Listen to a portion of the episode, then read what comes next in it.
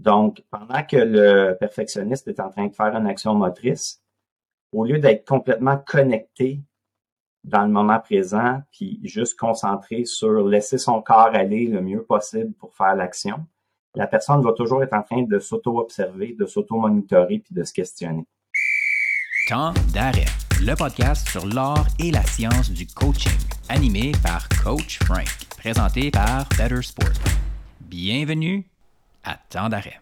Bonjour tout le monde. Est-ce que vous voulez une conversation riche sur la psychologie du perfectionnisme, de l'excellence, de la psychologie appliquée dans le sport? Eh bien, en une avec Patrick Gaudreau de l'Université d'Ottawa. La conversation d'aujourd'hui, l'épisode 67, ça va définitivement être pour tous les entraîneurs sportifs et les préparateurs mentaux qui sont curieux d'en savoir plus à propos des problèmes que cause le perfectionnisme. Comment est-ce qu'on peut mettre de l'avant un environnement qui favorise l'excellence? Et aussi pour ceux et celles qui veulent entendre notre tangente assez intense sur l'apprentissage moteur des athlètes. Mais avant d'aller dans le détail de la conversation d'aujourd'hui et de Patrick, j'ai encore une fois une petite demande pour vous, et là c'est la deuxième fois que je le fais.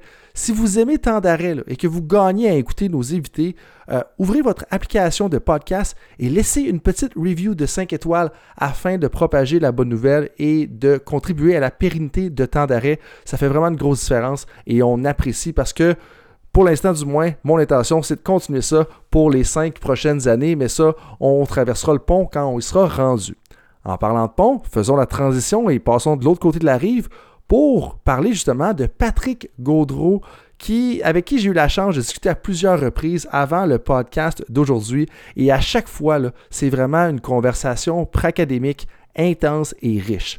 Patrick Gaudreau, eh bien, il est professeur titulaire à l'école de psychologie de l'Université d'Ottawa. Il est également rédacteur en chef de la revue scientifique Anxiety, Stress and Coping et entraîneur de baseball pour l'Association de baseball élite de l'Outaouais, dans lequel ces garçons évoluent. À la base, c'est un psychologue social de formation. Il s'intéresse aux aspects fondamentaux et appliqués de la psychologie dans la performance en milieu scolaire et sportif. Il est auteur de plus de 100 articles scientifiques dans lequel il a étudié des thèmes variés comme la gestion du stress, le maintien de la motivation, la poursuite des objectifs personnels, le perfectionnisme, l'excellence, et on pourrait continuer. Plus récemment, il a commencé à porter une attention particulière aux déviations subtiles qui transforment notre désir d'accomplissement en manifestations indésirables telles que la peur de l'échec, les réactions négatives, la passion obsessive, l'anxiété de performance, l'hypercompétitivité, la tricherie, la procrastination et la poursuite de la perfection tellement, et j'en parle dans l'introduction de la conversation, que son plus récent article a 103 pages, parce qu'il a pu justement parler de son programme de recherche dans cet article-là, et on va commencer justement la conversation en parlant de ça. Donc au début, on parle un petit peu de son programme de recherche, de son angle quand vient le temps de parler de psychologie sportive. Et ensuite de ça, on discute de la distinction entre perfectionnisme et excellentisme. Au milieu de la conversation, on dévie vers la motivation et le développement moteur pour finalement terminer en parlant de c'est quoi un environnement qui est pro-excellentisme et l'avantage compétitif des entraîneurs qui vont avoir du succès en 2030. Vous pouvez le sentir, j'en suis sûr, en m'écoutant. C'est une conversation très riche, qui est intense et j'espère que vous allez retirer beaucoup de choses pour ça. Moi, j'en ai retiré quelques concepts et principes fondamentaux et je vous invite à écouter l'entièreté de l'épisode. Je remercie Patrick pour son temps. Je remercie euh, toutes les personnes qui sont à l'écoute en ce moment, que vous soyez au Québec, en France, en Belgique, en Suisse ou dans le nord de l'Afrique. Merci d'être là. Et là-dessus, je vous dis bon podcast. Patrick, bienvenue à temps d'arrêt. Salut Frank, ça va bien? Ça va très bien, merci. Euh, merci de ta présence. Je suis vraiment excité euh, de pouvoir en entendre un peu plus sur justement, ben, un, tes connaissances. On a déjà eu des conversations. Euh, les conversations qu'on a eues, c'était toujours illuminant, si c'est un bon terme. J'ai hâte d'en savoir un peu plus aussi sur ta recherche. Puis je pense que ça va intéresser les gens qui écoutent traditionnellement tant d'arrêt. Mais là, avant d'aller spécifiquement dans ta recherche, euh, dans les derniers mois, on a échangé quelques courriels, puis tu m'as mentionné que tu négociais entre l'enseignement virtuel, le fait d'être parent, le coaching de baseball. Euh, comment est-ce que tu trouves ça de pouvoir enseigner à distance puis de coacher en même temps?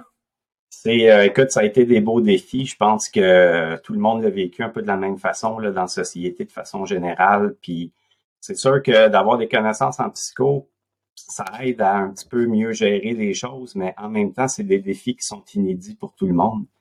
Puis je pense que depuis le début de la pandémie, j'arrête pas de dire à tout le monde qu'on est en train de construire l'avion en plein vol, qu'il faut se laisser la chance de faire des erreurs, il faut se laisser la chance d'expérimenter, voir ce qui fonctionne, voir qu'est-ce qui fonctionne pas. Puis il y a eu des beaux succès dans mon enseignement, puis j'ai eu des ratés comme tout le monde. Je pense que si ça peut rassurer ton auditoire, euh, ça fait partie de l'expérience d'un peu tout le monde.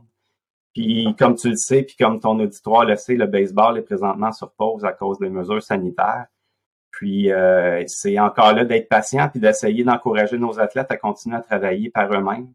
Euh, on a des séances d'entraînement sur Zoom qui recommencent justement la semaine prochaine pour essayer de les garder actifs dans le contexte actuel le mieux qu'on peut. Euh, c'est pas l'idéal, mais bon, je pense que malgré tout, les enfants ont besoin de bouger c'est notre responsabilité en tant qu'association sportive de leur offrir quelque chose à faire du mieux qu'on peut pendant cette période-là. Justement, là, euh, je parlais avec un parent d'un jeune de près de 14 ans au basketball. Il me disait que ça va quand même bien, là, vu qu'on vient de recommencer après les fêtes, il rendu en présentiel. Euh, mais j'allais dire, comment va le moral de tes joueurs, slash de tes gars? Parce que, euh, juste sais-tu aussi quel niveau après tu coaches en ce moment? Oui, ben nous autres, ce qui est un peu difficile, c'est que les équipes sont dissoutes en septembre, octobre, quand la session se termine. Puis à ce temps-ci de l'année, habituellement, on recommence les processus de sélection. Pendant cette période-là, on a un peu moins de contact avec les athlètes, de contact friendly, parce qu'ils sont plus véritablement associés à nos équipes. Mais malgré tout, l'association en période de pandémie essaie d'organiser des activités sur Zoom pour remettre les gens ensemble puis leur donner le goût de s'entraîner en attendant que ça recommence pour demain. Ah, c'est c'est clair puis c'est pas c'est pas facile de garder le momentum puis le moral des troupes euh, là-dedans mais on espère que ça va changer dans les prochaines semaines. Puis parlant de choses qui vont changer euh, on va peut-être brasser la cage un petit peu de certains concepts et de certains mythes du coaching ce que ça par rapport au perfectionnisme à l'excellentisme euh, même à la psychologie juste en général parce que c'est ton dada. Puis puis là là pour que le monde comprenne, j'écris un courriel, je t'écris un courriel cette semaine, je l'ai mis en contexte, je t'écris un courriel cette semaine, je veux en savoir un petit peu plus, je reçois un article de 103 pages. Rappelez-moi, rappelez-moi tout le monde de plus jamais faire ça. Mais ça vous montre aussi à quel point qu'on va avoir des choses à discuter parce que dans le courriel justement que tu m'as envoyé, euh, tu me parlais comment est-ce que ton programme de recherche touche à, plusieurs choses. Puis j'aimerais que tu m'en parles un peu plus, mais je vais toucher brièvement au sujet. Euh, le coaching tyrannique, euh, la difficulté à savourer le succès, la tricherie dans le sport, la mentalité de victoire à tout prix, le risque de surentraînement, anxiété, peur de l'échec, rumination, l'apprentissage moteur. Parle-moi un peu plus de ton programme de recherche pour qu'on situe bien là, avant de rentrer justement dans le perfectionnisme puis l'excellentisme. Excellent. Ben écoute, pour faire une analogie un peu, euh, puis je, vais mettre en contexte, les gens vont comprendre. Il y a à peu près une quinzaine d'années, j'étais un jeune prof à l'Université d'Ottawa. Puis euh, les étudiants viennent nous voir dans notre bureau parce qu'ils veulent voir leur examen. Puis moi, je, je demande jamais la note. je, suis vraiment, je suis pas de près les résultats que les étudiants obtiennent pendant la session parce que je veux pas changer la relation que j'ai avec mes étudiants en attribuant une note à une face. Tu sais, euh, il y a quelqu'un qui se présente dans mon bureau, vraiment pas content de sa note. Je commence à regarder dans le fichier Excel, 89% Ben voyons donc, 89% c'est un super bon résultat, un examen. Ouais, mais c'est pas parfait. Oui, mais tu sais, c'est quand même un très, très, très, très, très bon résultat. Et dans la même après-midi, je rencontre un joueur de basket des GGs dans le corridor, puis Oh, Monsieur Gaudreau, comment ça va? Je dis, super bien, toi, comment ça va? Hey! Il me saute dessus, gros high five, meilleur résultat à vie dans un examen. Je combien t'as eu? 78% Fait que ça donne un peu, tu comprends, les résultats puis l'évaluation de la performance, c'est très subjectif. Puis c'est comme ça que j'ai commencé à m'intéresser au perfectionnisme. Mais sans m'en rendre compte, j'ai mis le doigt sur un genre de toile d'araignée. Tu sais, quand tu, prends le centre d'une toile d'araignée puis que ça s'en va dans tous les sens.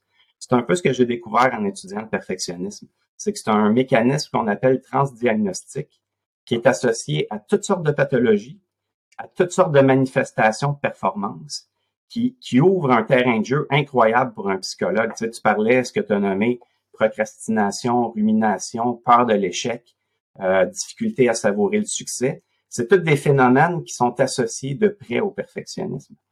Fait que veux, veux pas, en, étudiant ça, on a commencé à s'intéresser à tout ce qui est associé au perfectionnisme. C'est comme ça qu'on a ouvert toutes sortes de petites portes intéressantes qui nous permettent de mieux comprendre ce que les gens vivent véritablement quand ils essayent de s'engager dans un processus pour obtenir de bonnes performances. OK. Puis là, juste pour bien comprendre ce que tu dire par le transdiagnostic, sans trop vouloir aller dans le côté psychologique des choses, là, ben, très psychologie clinique, là, si on veut.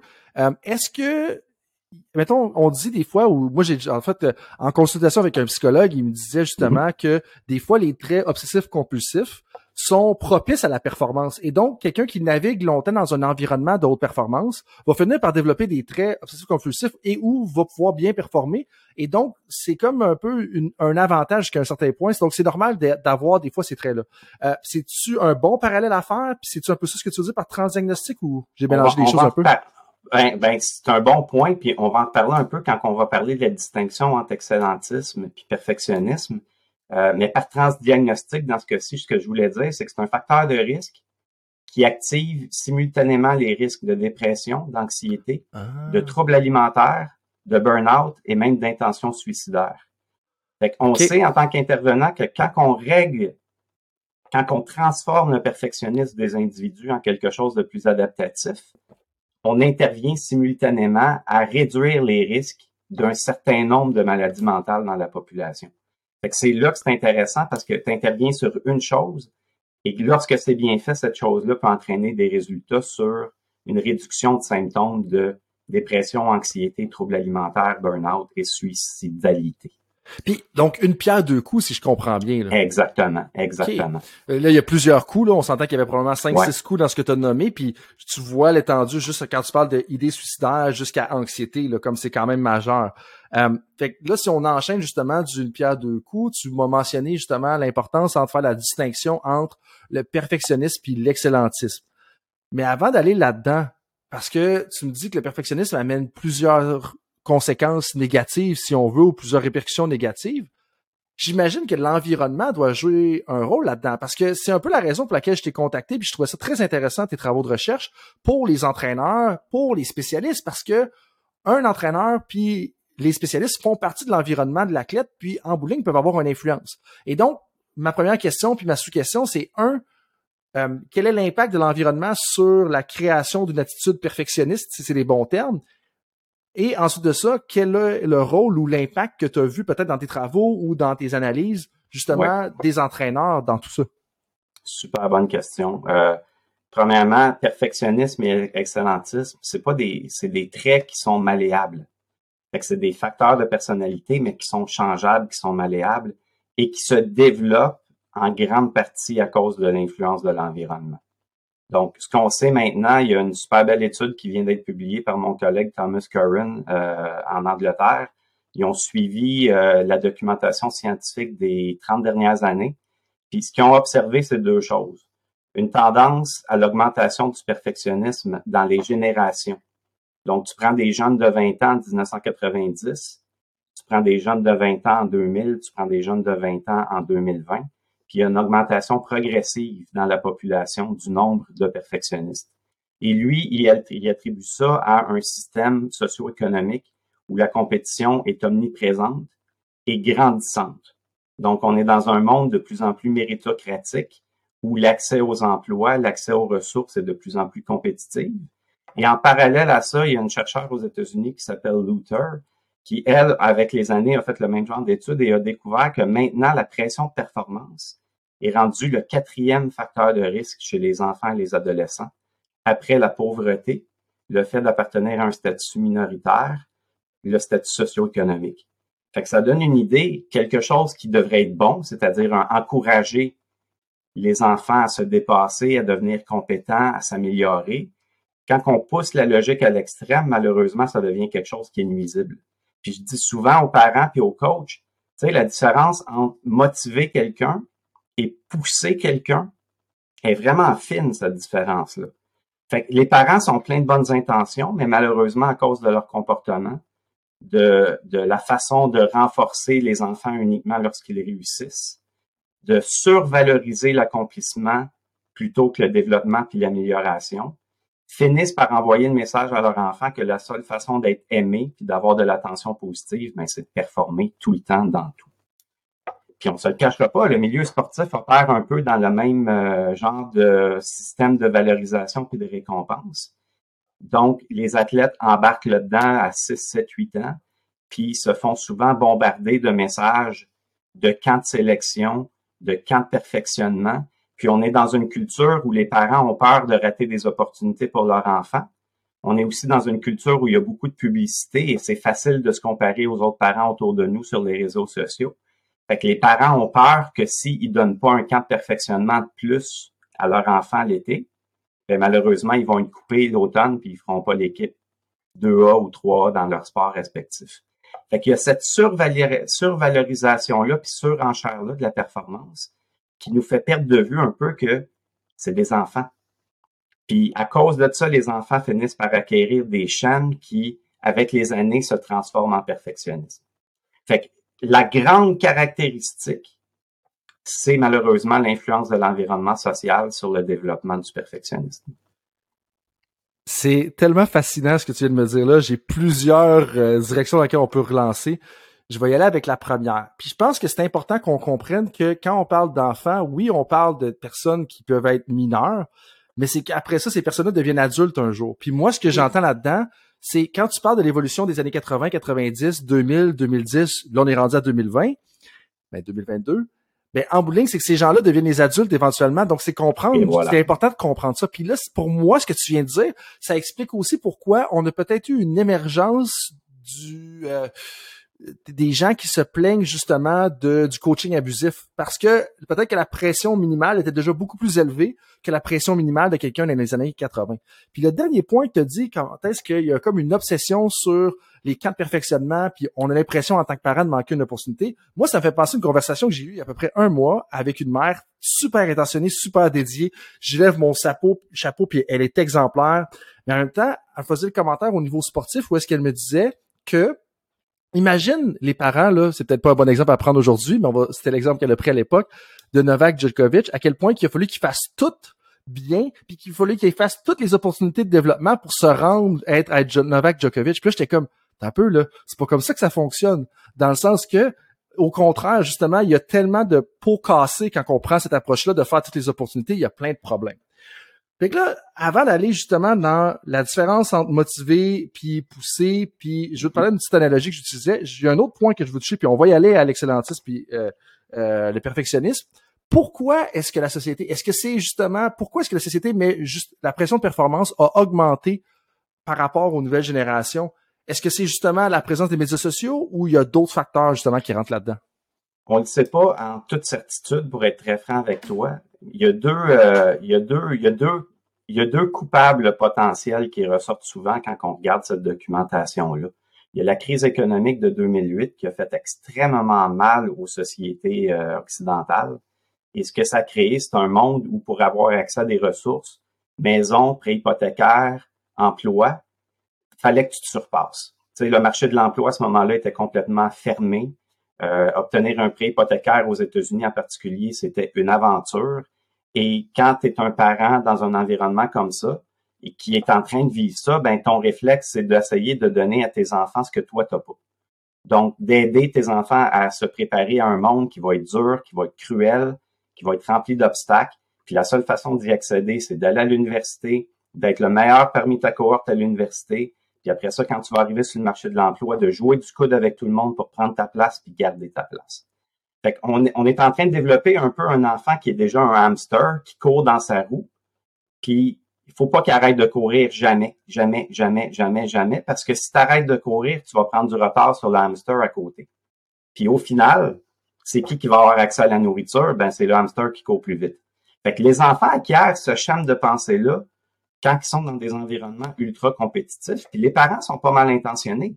Les parents veulent juste aider leur enfant à survivre dans l'environnement dans lequel ils vont avoir à survivre. ça, c'est la première chose. La deuxième chose, c'est beaucoup les médias sociaux. Parce que les médias sociaux nous offrent 24 sur 24 une plateforme de comparaison sociale qu'on n'avait pas à l'époque. Euh, pour un jeune athlète, moi, j'ai des garçons qui jouent au baseball, qui sont sur les réseaux sociaux comme tous les autres enfants de leur âge. Ben, c'est facile de regarder le petit gars en Californie qui lance à 92 000 à l'heure à 14 ans c'est facile de voir ce petit gars-là puis de te sentir que toi, t'es pas bon, que t'es pas un bon athlète, puis t'es nettement en retard dans ton développement par rapport à lui ou par rapport à elle. Et là, le problème, c'est que t'as pas tous les éléments en contexte. Tu comprends? Le kid joue au baseball 12 mois par année en Californie. Le kid ne fait que du baseball 12 mois par année en Californie. À 14 ans, il mesure déjà 6 pieds 3, il pèse 175 livres, etc., etc., etc. Fait que, tu sais, la fameuse expression, le gazon toujours plus vert, toujours l'air plus vert chez le voisin. Et tu le sais très bien, sur les réseaux sociaux, combien de fois par semaine est-ce que tu vas poster ta mauvaise journée pour dire aux gens à quel point ta vie est misérable? Tu fais à peu près jamais ça. Fait que c'est tes belles photos de vacances, c'est le coup de circuit que tu as frappé dans le dernier match, c'est le tour du chapeau que tu as fait dans le dernier match, c'est les quatre touchés que tu as comptés dans le dernier match. Mais les quatre performances avant misérables, puis le fait que ton coach t'a engueulé 75 fois pendant les routines que tu faisais tout croche en entraînement, ça, tu t'en vantes pas, par exemple. Fait que de juste avoir accès à, au meilleur de chacun nous donne l'impression que notre vie est pas très bonne et qu'on n'est pas très bon dans ce qu'on fait. Mais des échecs, tu le sais, puis des blocages, puis des plateaux, puis des setbacks, tous les athlètes, tous les coachs, tous les individus en vivent. Mais on s'en vante pas de ça sur les réseaux sociaux, puis on partage pas ces expériences-là avec les gens qui nous suivent. Ben, ça, je vais le dire à tout le monde. Il y a deux choses. Première chose, c'est tu as exactement expliqué, en tout cas beaucoup mieux que je l'aurais fait, là, la raison pour laquelle le 17 août, 18 août 2020, j'ai justement lâché les médias sociaux. Puis au début de l'année, je me suis réinscrit seulement à Twitter, puis je suis très confortable avec ça parce que les autres, c'est juste trop omniprésent. Euh, Là-dessus, j'ai oublié la deuxième tangente dans laquelle je voulais aller, mais je pense qu'une question vraiment importante, euh, c'est de revenir en arrière puis de poser la question, c'est quoi la différence justement entre motiver puis pousser un athlète? Super bon. Puis, tu sais, je vais prendre, je vais prendre le chemin de la différence entre perfection puis excellence.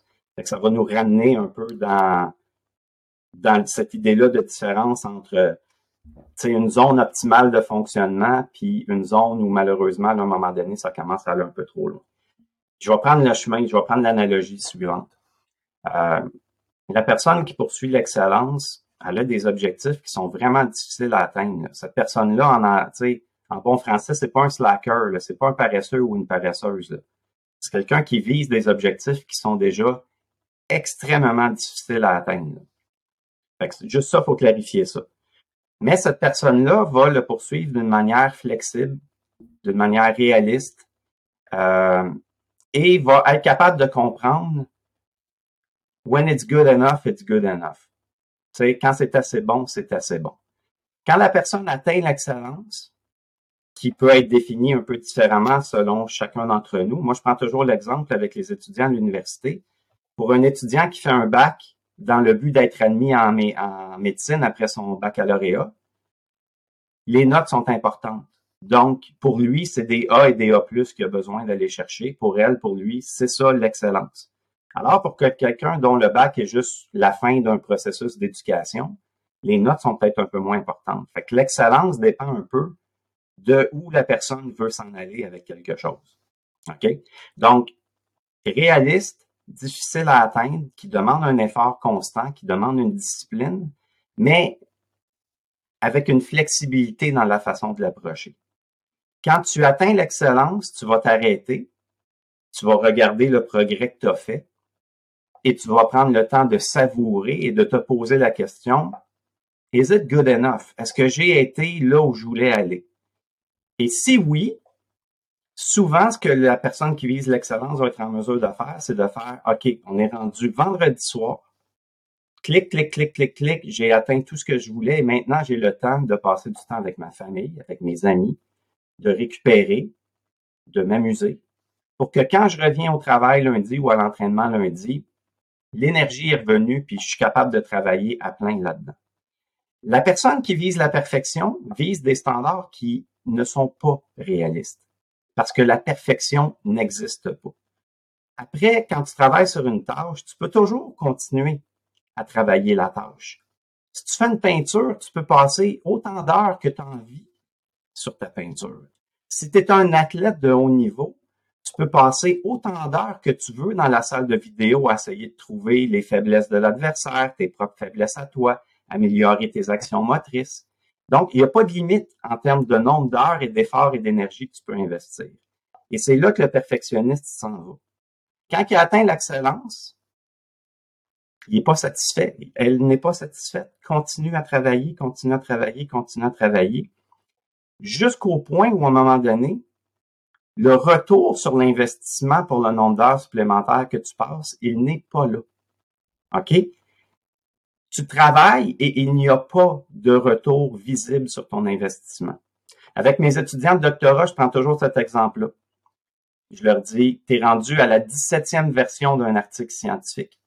Présentement, là, si tu travailles une version 18, 19, 20, 21, 22, 23, la seule personne au monde qui va voir la différence entre la version 17 et la version 22, c'est toi. Donc là, il est temps que tu arrêtes de travailler puis que tu soumettes le produit à ton superviseur ou à d'autres gens pour avoir du feedback externe.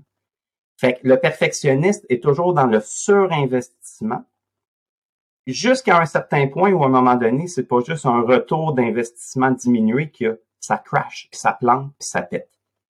Blessure, fatigue, sous-performance, burn-out, écœurement avant que le burn-out arrive très, très, très souvent. C'est ça qui se produit dans la zone du perfectionniste à force de surinvestir, de surinvestir, de surinvestir.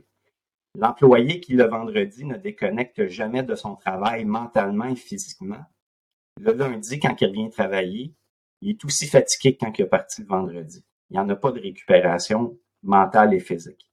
Alors que l'excellentiste, lui, qui est capable de dire, OK, j'ai atteint mes objectifs, je suis satisfait de ça, it's good enough, je savoure, je me permets de me reposer. Quand il revient le lundi, il est exactement au même niveau qu'il était le lundi de la semaine précédente. Fait que le, en anglais, le, wear and tear, la fatigue, l'accumulation, l'épuisement, l'overtraining qu'on appelle en sport, les perfectionnistes sont là-dedans constamment, ils ne sont pas capables de décrocher et de prendre la décision qu'à un moment donné, it's good enough, il faut qu'ils se reposent. Puis ça m'amène à faire un parallèle pour les coachs. Souvent, on se demande quand nos athlètes pognent des plateaux, qu'est-ce qu'on peut faire pour les faire sortir du plateau puis augmenter leur performance? Bien, souvent, ça passe par la récupération, puis ça passe par prendre une pause où tu fermes les livres complètement pendant deux semaines, tu laisses ton corps, ta tête récupérer, puis quand tu reviens, habituellement, ton corps est prédisposé à recommencer un volume d'entraînement intéressant pour être en mesure d'augmenter la performance. Mais les perfectionnistes ne sont pas capables de tolérer les plateaux. Ils n'accepteront pas d'arrêter leur programme d'entraînement pendant une ou deux semaines et malheureusement, la fatigue va continuer à s'accumuler et le plateau, au lieu de durer deux semaines, il va peut-être durer deux mois avec un perfectionniste. Fait à force de trop vouloir, de viser des choses qui sont irréalistes et inatteignables, la personne s'installe en quelque sorte un peu des boulets aux chevilles, des poids supplémentaires sur ses épaules.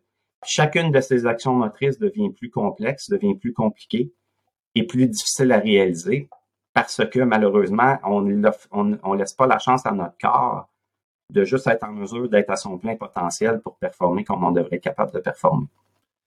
Mais ce que tu dis, ça s'applique aussi aux entraîneurs et aux professionnels.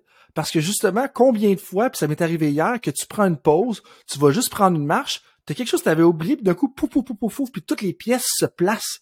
Puis ce qui est vraiment intéressant pour toi, c'est, c'est ce que tu dis, c'est aussi que c'est comme si pour une charge de travail égale, la lourdeur de la charge de travail, puis là je parle de charge de travail, mettons, on, on, on parlait d'une job de bureau par exemple, tu fais un 40 ou tu fais un 50 heures, mais le 40 heures que tu fais, il y aura pas la même charge de travail ou la même charge psychologique pour un excellentiste, une personne excellentiste ou une personne perfectionniste. Puis ça, ça m'amène à un autre point qui est très important pour moi quand je prends mon angle d'apprentissage, soit avec mes coachs, soit avec mes professionnels, où est-ce que une heure de travail de plus n'est pas nécessairement égale à une unité de retour sur ton investissement de plus. Puis ça, c'est important. Puis oui, il faut contrôler son horaire de travail. Puis oui, il faut mettre un certain nombre d'heures de travail. Mais des fois, ce qu'il faut contrôler, c'est son énergie. Mais ça, c'est ce que je dis. Mais en même temps, ce que tu me dis, c'est qu'il faut contrôler un peu son attitude par rapport à ça parce que ça va nous permettre d'être plus durable à travers la même charge de travail ou la même charge cognitive ou peu importe. Donc là, il y a des liens, un avec ce qu'Amélie des Happiness nous a mentionné dans le dernier podcast, parce que la charge cognitive, c'est quelque chose qu'on a tendance à ne pas suivre, de un, mais pas juste pour les athlètes, pour les entraîneurs, pour les professionnels. Puis en apprentissage, c'est tellement, tu sais, on dit que l'apprentissage n'est pas linéaire, ben c'est parce que c'est pas à cause que tu lis un livre de plus que tu vas avoir une unité de plus de retour sur l'investissement. Des fois, es mieux de passer plus de temps à décomposer le livre que tu as lu. Fait qu'il y, a plein de parallèles à dire ça. Mais totalement. Il y a un point très important que tu as glissé rapidement, puis je sais que c'est une partie importante de ta recherche, puis que je veux que les gens comprennent bien, qu'est-ce que tu voulais dire par savourer le moment? Parce qu'en ah. tant que professionnel, coach ou athlète, savourer. Bon, savourer comme athlète, je retourne quand j'avais 22 euh, ans, 21 ans, c'est samedi soir après une victoire contre Western Ontario. On s'en va, je me rappelle plus c'est quoi le nom des bars dans le chose, puis on savoure la victoire d'une façon euh, à, l'universitaire, si on veut. Comme papa, aujourd'hui, c'est un petit peu différent. Je vais écouter un bon film avec ma conjointe puis mes petites filles, puis ça va être ça. Bon film, ça c'est une autre histoire, mais ça. Mais qu'est-ce que tu veux dire par savourer? Puis pourquoi c'est important? Je te, donne un exemple. Souvent, quand que on, euh, comment je pourrais dire, dans le sport, souvent, on nous apprend qu'il faut être poker face. sais, il faut pas qu'on monte nos émotions, il faut qu'on soit nerd, never too high, never too low. sais. Ça, je pense que ça s'applique vraiment quand tu es en train de compétitionner sur le terrain. Tu comprends? Quand tu es dans un match puis tu mènes par 30 points, c'est pas le temps de commencer à faire ton fendant, puis à célébrer, puis à écœurer tes adversaires. Fait que never too high, never too low. Ça va bien, tu continues à faire à rester nerd, comme si c'était le premier point du match puis que c'était 0-0. Puis quand tu perds par 13 points, ben tu continues à faire comme si c'était 0-0 vraiment pour rester concentré dans ton plan de match puis ton processus. Fait qu'on apprend aux coachs puis on apprend aux athlètes à être never too high, never too low. Quand le match est fini, ou quand un objectif sur lequel tu as travaillé pendant six mois est atteint, il euh, n'y a rien de mal à prendre du recul, regarder ce que tu viens d'accomplir, et savourer ce moment-là qui arrive une fois de temps en temps. Tu sais, je le dis aux athlètes l'été, quand vous gagnez un tournoi ou quand vous remportez un championnat ou que vous êtes nommé joueur du match, savourez-les parce que ça arrivera pas tout le temps. Puis des fois, ça arrive jamais. Fait que prenez ça puis vivez-le à fond, tu sais. Regardez toute la fierté que ça amène. Regarde ton père, ta mère, tes amis, tout le monde est content. Prends une pause puis va célébrer ça sais, comme tu dis, mode universitaire, football universitaire. Moi aussi, j'ai joué, euh, j'ai joué au golf universitaire. On, a eu la chance de gagner le championnat provincial euh, à l'Université de Montréal en 2001. La seule fois qu'une équipe a battu l'Université Laval en passant euh, dans le golf universitaire au Québec, c'était mon équipe avec ma gang de chums. Puis, on a pris le temps de savourer ce moment-là. Tu sais, on n'a pas fait des folies, mais juste regarder, hey, écoute, oui, on va prendre une bonne bière, puis oui, on va prendre un bon, bon verre de vin, puis de façon responsable et mature, mais il faut prendre le temps de créer des occasions de célébrer. Tu sais, les athlètes, on a tout un peu un entourage, on a des amis proches avec qui on partage ça. Ben, c'est de prendre l'occasion de réunir tout le monde puis de, de, de, de se péter les bretelles, d'être content puis d'être fier pour ce qui vient d'être accompli. Ah. Malheureusement, le perfectionniste ne fait pas ça. Le perfectionniste vient de gagner un événement important et presque instantanément, va penser à la prochaine shot. Prochain tournoi, prochaine compétition, prochain championnat, prochains Jeux olympiques. Toujours avec la perspective de là, je suis rendu là, mais là, il faut que je monte encore. Parce que ce que j'ai fait n'est peut-être pas encore parfait, puis encore moyen de le faire encore mieux, puis encore plus. Puis il y a comme une peur de perdre son statut. Fait que plutôt que de se présenter aux prochains Jeux olympiques en étant, moi là, je suis la championne défendante c'est mon terrain ici, là. La personne se présente avec la mentalité, ah ben, je vais peut-être perdre mon statut de championne olympique. Tu comprends la différence de mentalité, c'est subtil, mais ça change complètement la perspective, puis l'approche, puis la façon de te présenter face aux autres, puis face à tes adversaires. Souvent, j'utilise l'analogie avec le perfectionnisme du limbo, tu sais, le jeu qu'on joue là, quand on est dans des fêtes entre amis, puis tu as une barre, il faut que tu passes en dessous. Ben, le perfectionniste, lui, il est prêt à se casser toutes les vertèbres du corps pour être capable de passer en dessous d'une barre qui est à un millimètre du sol. Tu mesures six pieds que, tu peux pas passer en dessous d'une chaise, d'une barre à un millimètre du sol, c'est inatteignable. Mais le perfectionniste, dans sa tête, puis dans son illusion de quête de perfection, va demander tout le temps de baisser la barre jusqu'au temps jusqu'au moment où ça craque à quelque part dans son corps, puis malheureusement, il ne soit pas capable de continuer. Mm-hmm. Euh, il y a aussi quelque chose de super intéressant. On le sait quand les athlètes vieillissent, euh, dans n'importe quel sport, l'âge va varier d'un sport à l'autre, bien entendu. Mais à un certain moment donné, le but de l'athlète ne devrait plus être de s'améliorer. Ça devrait être de se maintenir le plus longtemps possible. Et les lanceurs au baseball en particulier qui ont un certain âge disent toute la même chose. Ben, ça passe par prendre soin de moi encore plus que quand j'avais 20 ans C'est pas vrai que d'aller dans le gym, puis de lever encore plus lourd, puis d'aller courir encore plus de kilomètres, puis de passer encore plus d'heures au gym, va faire en sorte que je vais me maintenir plus longtemps. Ton corps est déjà à la limite de ce qu'il a été capable d'encaisser en termes de volume d'entraînement pendant souvent une vingtaine d'années. Ben là, c'est d'apprendre à mieux gérer, à mieux optimiser, à faire les choses différemment pour être capable de rester en haut le plus longtemps possible ou de ralentir le déclin comparativement à tes adversaires du même âge qui, eux autres, vont peut-être se péter une descente vertigineuse en un an. Fait que, on parle de Tom Brady, euh, qui travaille avec Tom House, qui est un entraîneur des lanceurs au football puis au baseball.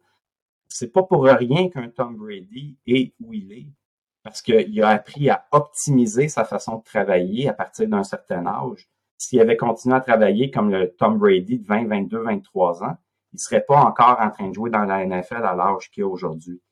Euh, les joueurs de tennis, c'est un excellent exemple aussi de nos jours, où les joueurs de tennis professionnels, on parle de Federer, on parle de Raphaël Nadal, euh, sont rendus quand même à un âge assez avancé pour être au niveau euh, auquel ils compétitionnent. Euh, les, les, plus les sœurs Williams, parce que maintenant il en reste seulement une des deux. Mais c'est exactement la même chose. Une capacité à optimiser ce que tu fais puis à laisser de côté des tendances peut-être un petit peu perfectionnistes que tu avais au début de ta carrière? Donc, ce que je comprends, c'est que si, exemple, dans notre carrière, autant comme athlète qu'entraîneur, comme professionnel, on est le jeudi, on reçoit une bonne nouvelle par courriel, on a eu une promotion, une opportunité supplémentaire ou quelque chose, c'est une bonne chose de prendre le jeudi soir pour le célébrer puis de le faire. Puis c'est important afin de garder du momentum à long terme. L'autre chose qui est intéressant quand tu me parles de Tom Brady, c'est se permettre de prendre soin de soi-même. Mais là, il y a une nuance que je veux explorer qui, pour moi, amène des concepts de psychologie que je ne maîtrise pas autant que toi, mais je, me demande s'il y a un conflit. Je ne sais pas s'il y en a un, mais il y en a peut-être un. Ou est-ce que, tu sais, si on prend justement le temps toujours de se donner une récompense si on veut, quand on a un accomplissement, est-ce qu'on n'est pas en bout de ligne de, en train de comme se rendre un peu trop transactionnel ou de se motiver intrinsèquement? Peut-être que je mélange des choses, puis il y a un rôle d'un entraîneur, puis du parent là-dedans. C'est super bon. Tu sais, quand j'enseigne, euh, j'enseigne des cours de motivation à l'université, puis il y a, y, a, y a beaucoup de, de misconceptions, de mauvaise compréhension par rapport au rôle de la, de la récompense sur la motivation intrinsèque. Je donne un exemple. Euh, en milieu scolaire, je pense que ça va être facile à comprendre pour tout le monde. Je pourrais même prendre un athlète. Euh, on a des études qui montrent que de donner des récompenses, surtout lorsque les récompenses sont contingentes à l'accomplissement, donc à la performance. Tu atteins un niveau de performance X, je te récompense, ça va diminuer ta motivation intrinsèque pour la tâche pour laquelle je t'ai donné une récompense. OK? Mais quand une personne n'a pas de motivation intrinsèque pour faire quelque chose, le fait de donner des récompenses ne peut pas détruire une motivation qui n'existe pas chez un individu. tu comprends? Ouais. Fait qu'un enfant qui aime pas faire la vaisselle, donner une récompense monétaire ou donner un, n'importe quoi, 10 minutes de jeu vidéo, peu importe ce que les parents décident de faire, ne peut pas tuer la motivation intrinsèque d'un enfant parce que pour cette tâche-là, l'enfant n'a pas de motivation intrinsèque. Pas de plaisir, pas de challenge, pas de défi.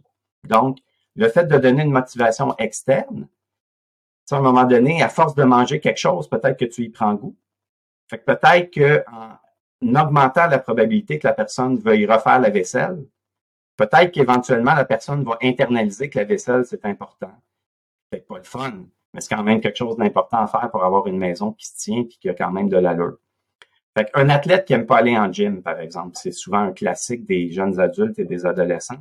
Quelqu'un qui veut pas aller faire de musculation, pas de motivation intrinsèque pour, euh, l'entraînement physique à l'extérieur de la glace ou à l'extérieur du terrain, ben de mettre en place un programme de récompense pour aider cet athlète-là à intérioriser, internaliser l'importance d'aller s'entraîner en gym. Il n'y a rien de mal à faire ça. Mais par contre, si tu as une ou un athlète qui adore faire une tâche quelconque et que là, tu commences à donner des, motivations externes pour cette tâche-là, éventuellement, le danger, c'est que la motivation intrinsèque va disparaître, puis la personne va finir par faire le comportement juste pour obtenir les récompenses. Fait qu'il faut vraiment regarder ça d'une façon plus, je te dirais, microscopique, là, tâche par tâche, puis dans ton programme d'entraînement avec chacun des athlètes, sais qu'un athlète déteste faire quelque chose, fait que tu peux vraiment utiliser le renforcement puis la récompense pour ça. Puis avec un autre athlète qui adore aller s'entraîner en gym ou faire du jogging à l'extérieur de la, des heures normales d'entraînement, mais pas de système de récompense en place parce que pour cet athlète-là, jogger, c'est une récompense en soi, puis c'est un plaisir. C'est une source de bonheur ou une source de distraction, puis ça marche très bien pour elle. Fait que dans ce temps-là, on touche pas à la récompense comme moyen d'intervention. Donc, ce que j'entends, c'est un peu d'individualisation du système de motivation qu'on utilise à l'intérieur de notre équipe, de un de deux, c'est de bien examiner les tâches ou les aspects de notre programme qui ont peut-être besoin d'un influx de motivation, si on veut, comme peut-être les séances d'entraînement durant l'hiver dans plusieurs sports. C'est effectivement un problème. Puis, c'est un problème puis, tu sais, des fois, on, pense justement au niveau collégial puis au niveau secondaire, mais je te confirme, puis je sais que tu le sais, là, mais que c'est aussi un problème dans les professionnels parce qu'en ce moment, dans le milieu professionnel, il y a des gros problèmes avec la consommation de jeux vidéo. Puis là, de dire, OK, tu vas laisser ta manette de côté pour pas jouer à Warzone, de pas jouer à Fortnite, de pas jouer à peu importe ce que les, les gars dans les pros jouent en ce moment, pour justement essayer d'aller au gym, faire ta séance de vidéo supplémentaire. Donc, de mettre de la motivation extrinsèque pour une séance de vidéo supplémentaire quand la motivation n'est pas là et elle est là pour les jeux vidéo, ça pourrait potentiellement être une bonne chose si je t'entends bien. Totalement. Puis juste pour euh, prendre la balle au rebond par rapport à ce que tu viens de dire, j'ai eu une conversation avec un athlète professionnel par rapport à ça euh, juste avant le temps des fêtes. Puis c'est normal que les jeux vidéo, c'est le fun parce que c'est une récompense qui est instantanée. Tu comprends? Quand tu joues à un jeu vidéo, toute la plateforme de jeux vidéo a été créée fonction des récompenses instantanées pour te garder à jouer le plus longtemps possible. Les réseaux sociaux, d'ailleurs, aussi fonctionnent comme ça avec leur algorithme, où plus tu te connectes souvent, plus on va t'envoyer des notifications pour que tu reviennes fréquemment sur l'application. Pourquoi? Parce que tu consommes à ce moment-là plus de publicité. C'est comme ça que les réseaux sociaux génèrent leur revenu avec la publicité. Donc, t'expliques ça à un athlète, puis tu lui dis, tu sais, l'entraînement physique, le problème, c'est que tu les vois pas, les récompenses puis les améliorations, parce que quand tu finis ton entraînement, tu es fatigué, tu as mal partout, tu es courbaturé. Fait que tu as quasiment l'impression que ça te nuit, surtout pendant la saison. Mais la réalité, c'est que pendant la saison, tout ce que tu fais, c'est que tu maintiens ce que tu as acquis pendant l'été. Tu préviens des blessures, puis tu t'en rends pas compte, puis je peux pas te le promettre parce que c'est pas une science exacte non plus, puis c'est pas magique. Mais probablement que ton contrat de 12, 13, 14 millions rendu à 35 ans dépend de ce que tu es en train de faire là présentement à 23 ans. De la décision d'aller t'entraîner comme prévu ou de rester chez vous et vacher à jouer à des jeux vidéo. La, différence, elle est là, puis elle se vit au quotidien présentement à 23 ans sans que tu t'en rendes compte. Et c'était juste une rencontre informelle. Moi, je fais pas d'intervention individuelle avec les athlètes, mais c'est quelqu'un que je connais par personne interposée. Puis l'agent de la personne m'a téléphoné une couple de jours après, puis tu, tu l'as vraiment shaké dans le bon sens parce que il est reparti là, tu sais là comme il avait besoin d'une piqûre de rappel. Mais on s'en rend pas compte, surtout quand on est dans le la fatigue du quotidien de toujours répéter, répéter, répéter. Ça, c'est une autre chose que j'aimerais parler avec toi. Euh, on va, si, on a la chance, un peu vers la fin, parler d'apprentissage moteur, parce que un des problèmes qu'on a, euh, puis ça c'est vrai en apprentissage moteur, mais c'est vrai à l'école, c'est que très souvent les, méthodes d'entraînement qu'on utilise avec nos athlètes ne sont pas les bonnes. Puis on utilise ça en tant qu'entraîneur parce qu'on faisait ça a 20 ans quand on était nous-mêmes athlètes. Puis souvent on utilise ça comme entraîneur pour se rassurer nous-mêmes. Parce que soyons très francs, il y a beaucoup d'entraîneurs également qui sont perfectionnistes. Hein? Fait qu'il n'y a pas juste les athlètes qu'on coach qui sont perfectionnistes, il y a aussi les coachs qui des fois le sont, puis je m'inclus là-dedans. Tu sais, moi, j'ai, il a fallu que j'évolue puis que j'apprenne à travailler différemment pour me rendre compte que, oui, écoute, j'étais perfectionniste, je m'en cache pas. Donc, je te donne l'exemple classique. Des athlètes ont de la difficulté, qu'est-ce qu'on fait? On augmente le volume. On augmente le nombre de reps classique, classique, classique. On augmente le nombre de reps, ça va débloquer, la personne va apprendre. Le problème d'augmenter le nombre de reps dans un mode d'enseignement bloqué ou statique où tu fais juste répéter la même action 15 fois d'affilée. Tu sais, je prends un exemple au baseball. Moi, quand je frappe 7 roulants d'affilée la même place, à la même vitesse à un athlète de 15 ans, après la troisième répétition, il n'en fait plus d'erreur. Frappe la balle, pogne la balle, la gonne au premier but, tout est correct. Mais là, il arrive dans le match, je frappe exactement la même shot, puis il l'échappe, puis il passe entre ses deux jambes. C'est sûr, dans un match, il y a de la distraction, tu peux passer cinq minutes sans voir un, même plus que ça. Tu as peut-être 7-8 balles frappées à toi dans un match, tu es chanceux. faut que tu sois capable d'exécuter l'action motrice on the spot, une fois, quand la balle est frappée à toi. Donc, ça implique quoi? Ça implique de rester concentré sur le jeu. Ça implique d'être capable de lire la situation de jeu, de prendre une décision d'une fraction de seconde pour être capable d'exécuter un déplacement X plutôt qu'un déplacement Y. Et ce n'est pas en mettant nos apprenants dans une condition fixe où on leur frappe sept roulants consécutifs de la même façon qu'on développe cette capacité-là à transférer ce qui est en entraînement vers les compétitions. Il y a, euh, quand on commence à changer le mode d'entraînement, puis qu'on y va dans un mode plus aléatoire, ou par exemple au baseball, je vais varier le type de roulant que je frappe. Je vais varier le nombre de bons, la force, la profondeur, pour que l'athlète soit forcé à s'adapter à chacune des balles qui est frappée à lui. Les entraînements sont laids. Ils sont dégueulasses. Tu as l'impression que tes athlètes sont pourris, qui progressent pas, qui apprennent pas, qui font plein d'erreurs, puis tu as l'impression que tu es un coach médiocre. Ça, c'est la réaction du coach perfectionniste qui veut avoir des résultats tout de suite, que ça soit beau, que ce soit ça propre, que ça paraisse bien pour que les clients payeurs, c'est-à-dire les parents dans les estrades, soient contents.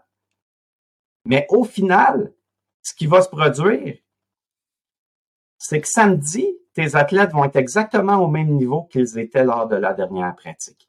Et progressivement pendant l'année, le niveau dans les pratiques augmente et le niveau dans les parties augmente de façon équivalente et les athlètes se développent à un rythme soutenu, progressif et optimisent leur plein potentiel.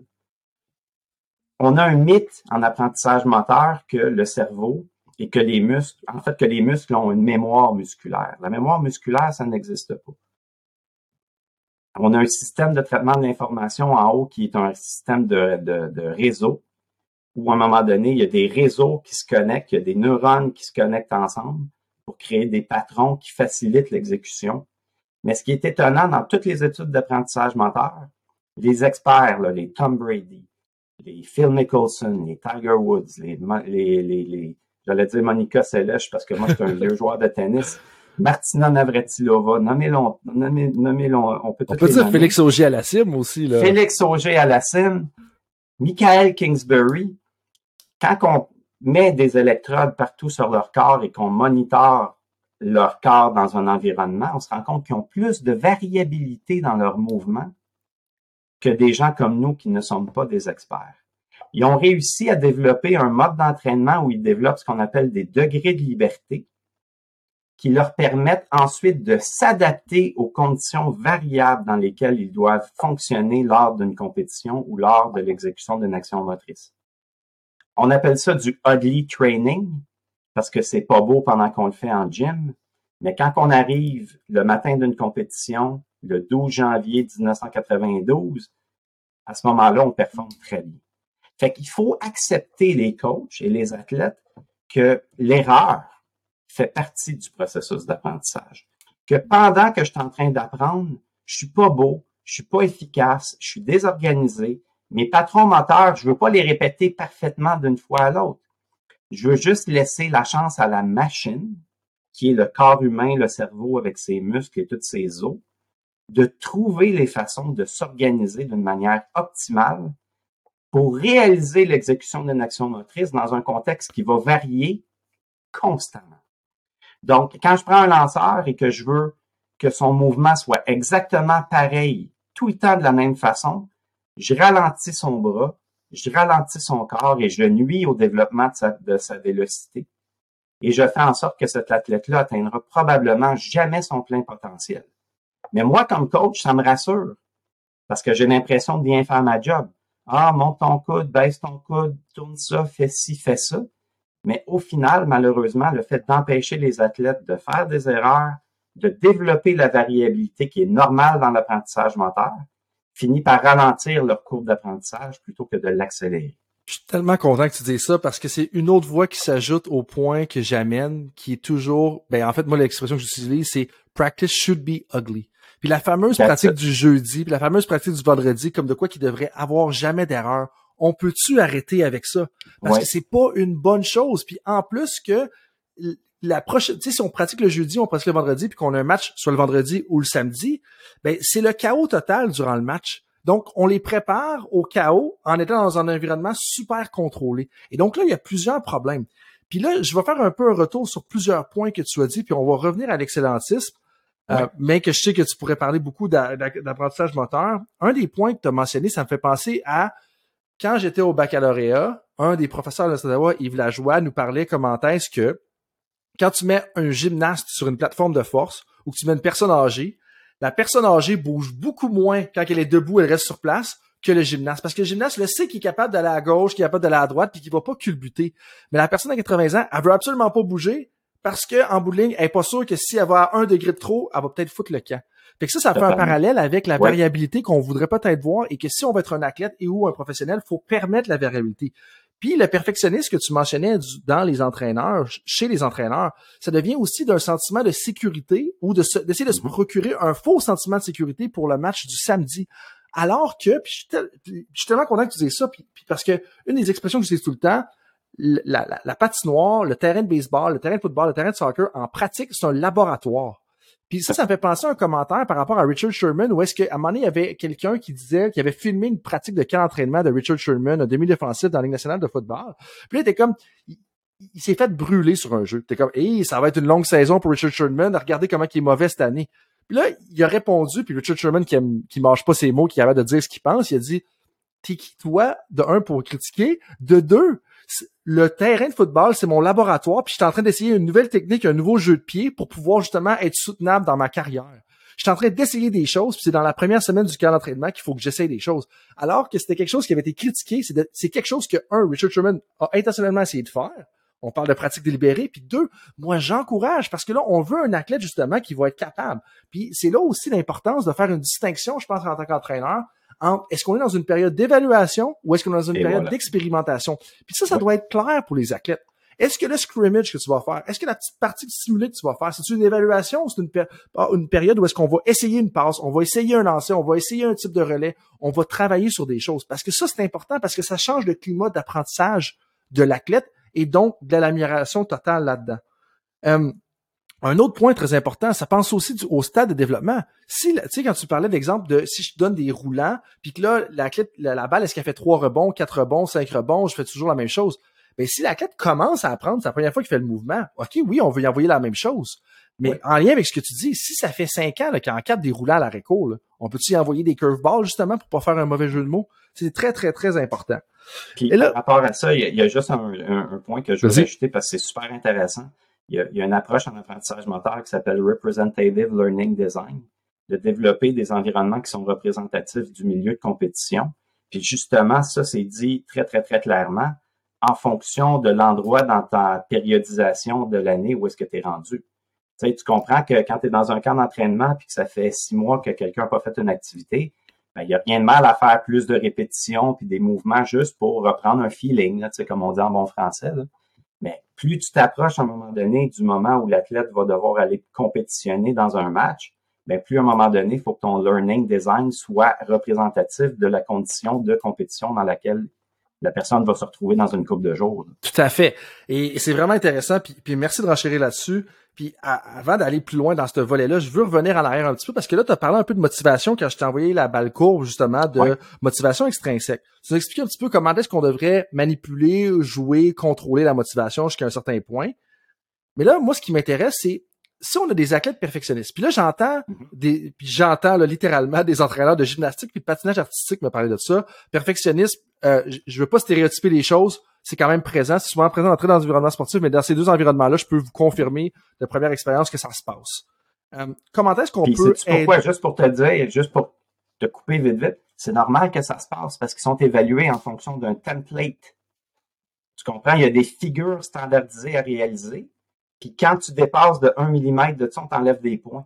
Ouais. Fait le, format d'évaluation repose sur la nécessité de s'approcher de la perfection dans l'exécution d'un mouvement. fait que c'est normal que ça arrive dans ces milieux-là, puis je rajouterais même la natation synchronisée là-dedans que je connais un petit peu moins. Mais comment est-ce qu'on peut aider nos athlètes à passer justement de perfectionniste à excellentiste? Puis si c'est fait un, puis deux, comment est-ce que nous on peut faire le switch un petit peu? Tu as touché, mais je, veux qu'on soit quand même clair un peu là-dessus parce que j'entends déjà des entraîneurs justement de ces deux sports-là me dire, ok, mais là c'est beau. Comment est-ce que je passe de perfectionniste à excellentiste, surtout au niveau de mes athlètes?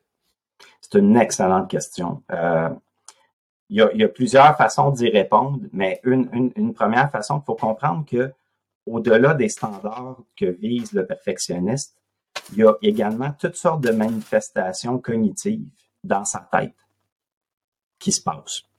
Donc, pendant que le perfectionniste est en train de faire une action motrice, au lieu d'être complètement connecté dans le moment présent, puis juste concentré sur laisser son corps aller le mieux possible pour faire l'action, la personne va toujours être en train de s'auto-observer, de s'auto-monitorer, puis de se questionner. Donc, on le sait, dans le sport, à un moment donné, on développe des automatismes. Il faut qu'on laisse la machine fonctionner avec ces automatismes-là sans essayer de les corriger avec notre tête. Le corps va trouver des façons de s'organiser, mais la tête, malheureusement, n'est pas capable de le faire. Fait ça, c'est la première chose à faire réaliser aux athlètes que il faut qu'à un moment donné, il y ait une coupure qui soit faite entre ce qui se passe en haut et ce qui se passe en bas.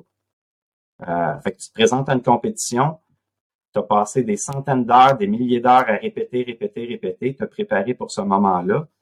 Le gros paradoxe, c'est que la journée du compétition, il faut juste que tu le laisses aller sans penser du tout, du tout, du tout à comment tu fais tes actions motrices. Il faut que tu laisses la machine prendre le dessus, puis que tu, que, que tu le fasses comme tu es capable de le faire.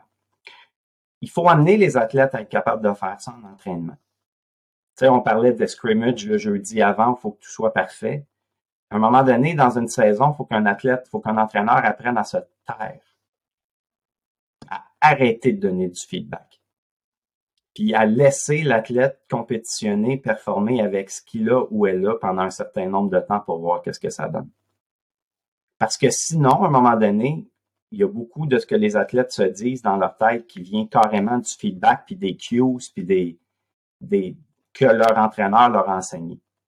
Fait qu'on sait maintenant que quand on parle trop, quand on donne trop de feedback verbal, quand on a trop de cues verbaux, ces cues-là viennent prendre une partie de ce qu'on appelle la mémoire de travail dans le cerveau, qui est utilisée pour intégrer l'information motrice puis l'information cognitive. Puis quand on se parle, puis qu'on a des cues, puis qu'on essaie de contrôler nos actions, on n'a plus assez de mémoire de travail pour que le cerveau soit capable de faire sa job d'intégrer l'information qui vient de partout dans le corps. Fait qu'on nuit à l'exécution des patrons moteurs qu'on a essayé de développer en entraînement. Fait que, un, rester connecté sur le moment présent, arrêter de s'analyser, arrêter de s'auto-examiner puis de se parler pendant qu'on fait une action motrice dans un environnement compétitif. Moi, en joke, euh, je le fais plus, mais un beau t-shirt sur lequel il est marqué Failure is always an option. Pas failure is not an option. Failure is always an option. Pourquoi? Parce que c'est ça la réalité. Quand tu vas dans une compétition sportive, il y a deux adversaires qui s'affrontent avec le même objectif. C'est quoi l'objectif? C'est de gagner le match, c'est gagner la compétition. OK, c'est de gagner la compétition, c'est ça le but. Ça veut dire qu'il y en a toujours un des deux qui va partir avec la victoire et l'autre va partir avec la défaite. Et ça, des fois, tu joues le meilleur match de ta saison et tu perds. Et des fois, tu joues un match exécrable et tu gagnes. OK? Donc, la défaite fait toujours partie des possibilités.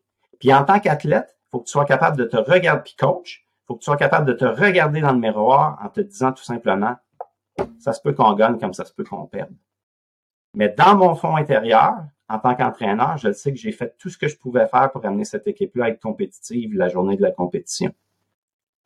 Après ça, lance les dés en l'air. Quand tu mets deux adversaires de très haut calibre un contre l'autre, il y en a une qui va gagner, il y en a un autre qui va perdre. Alabama versus Georgia, deux semaines NCAA, finale nationale, deux monstres en termes d'équipe et de programme de football. Tu rejoues exactement le même match une semaine plus tard, puis le résultat risque d'être complètement différent.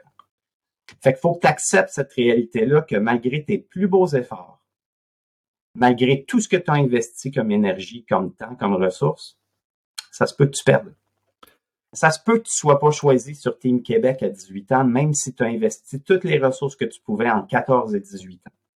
Ça se peut que tu sois pas accepté en médecine malgré tout le beau parcours que tu as eu pendant ton baccalauréat.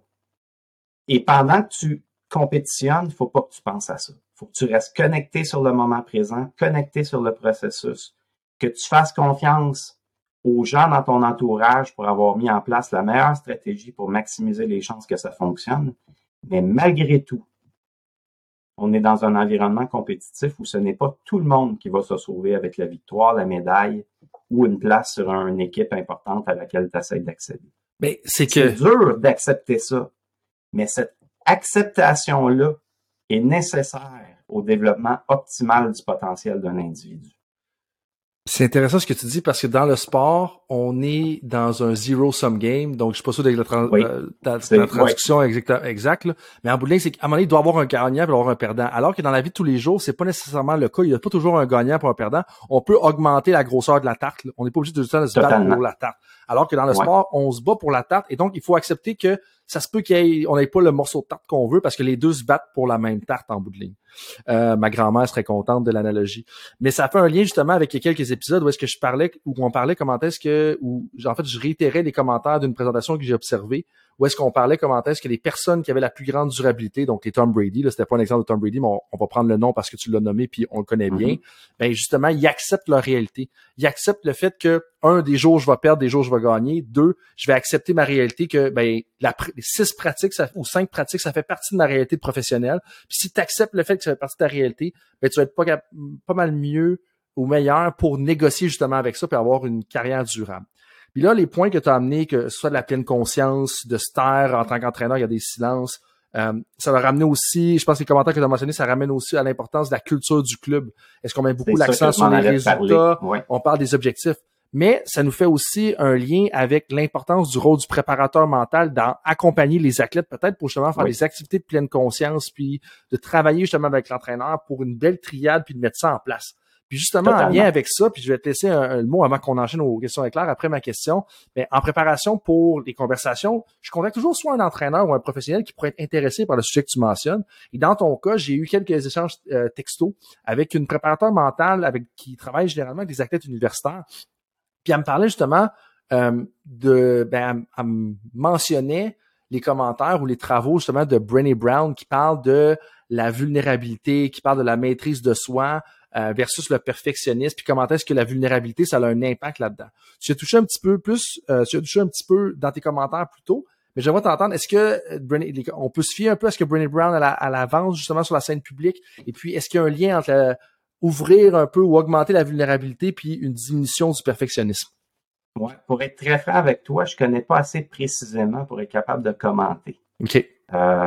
mais peut-être pour faire un parallèle, le perfectionniste est capable de se lancer dans, euh, excuse, la personne qui vise l'excellence est capable de se lancer dans le vide et de tolérer l'incertitude.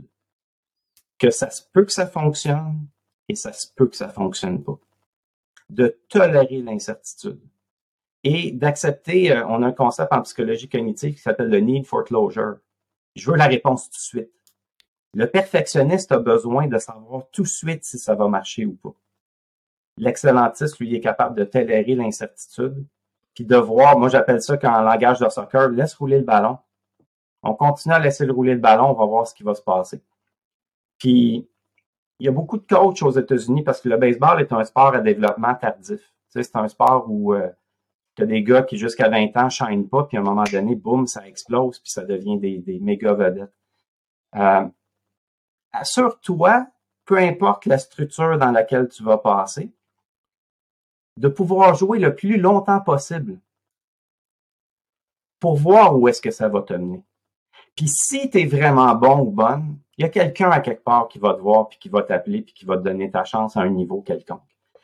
Pour les parents, parce qu'en particulier, les parents pensent qu'il y a une voie, un golden bridge là, vers le sport professionnel ou vers les collèges américains.